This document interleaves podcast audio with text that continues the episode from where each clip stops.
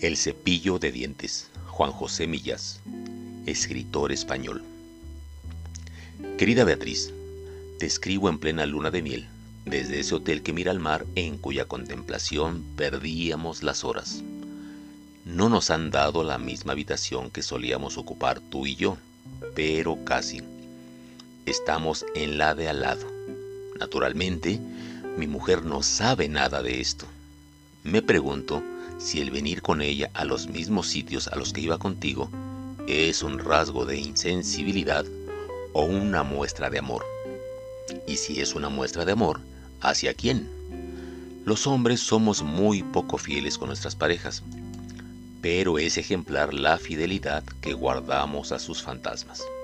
Ya ves, te quejabas de mis infidelidades y ahora que te has librado de mí, estoy, a tu pesar y al mío, contigo a todas horas. Yo habría entendido que me abandonaras por cualquier otra cosa, por roncar, por no hacer la comida, por lavarme los dientes con tu cepillo. Continúo haciéndolo, porque una de las pocas cosas que me llevé cuando me echaste de casa fue tu cepillo de dientes. Pero no por acostarme con otras. Si alguna vez, en nuestros más de 10 años de relación, te fui infiel, no fue precisamente en la cama.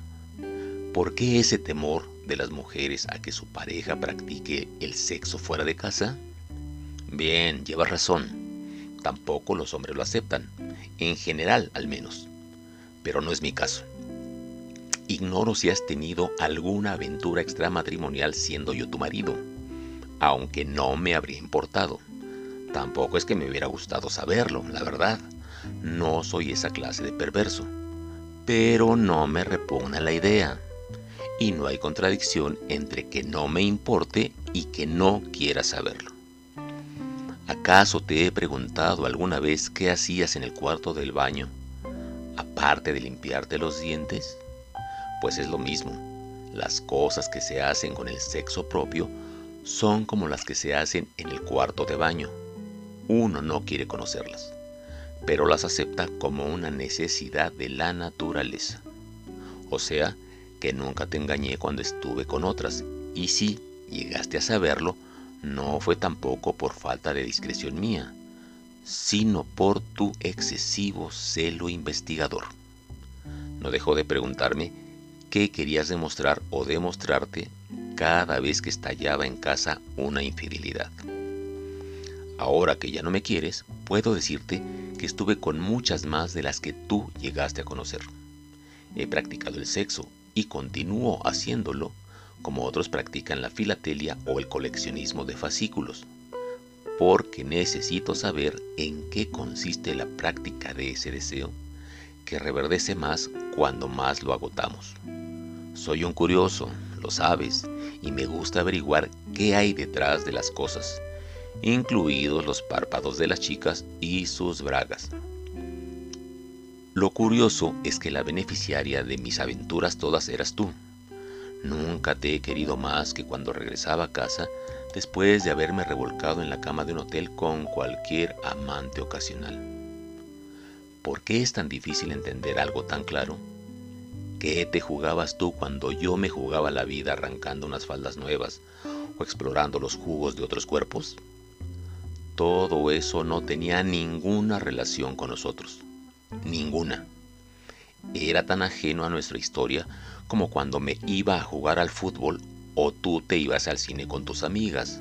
Por cierto, ¿ibas al cine cada vez que decías que ibas al cine? Me parece imposible. Durante una época llevé la cuenta de los estrenos y según mis cálculos, tuviste que ver tres o cuatro veces las mismas películas. No soy un ingenuo y sé que la vida no se agota en la pareja por muy enamorado que estés como yo lo estaba de ti. De manera que en muchas ocasiones me preguntaba a dónde ibas en realidad cuando ibas al cine. Pero reprimí mi curiosidad por respetar tu espacio, ese espacio secreto cuya invasión mutua es el origen del desastre de tantos matrimonios.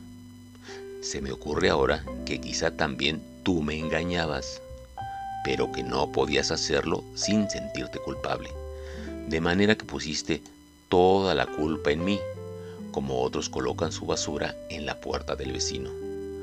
Fue un mal negocio, Beatriz.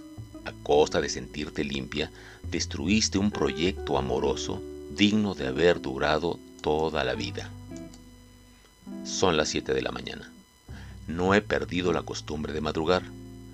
Mi mujer actual, que curiosamente también se llama Beatriz, duerme plácidamente mientras escribo esta carta que no recibirás. Todavía no la he engañado, en parte por falta de tiempo. Llevamos siete días casados, pero sobre todo porque creo que no la quiero hasta ese punto. Ella tampoco a mí, es cierto.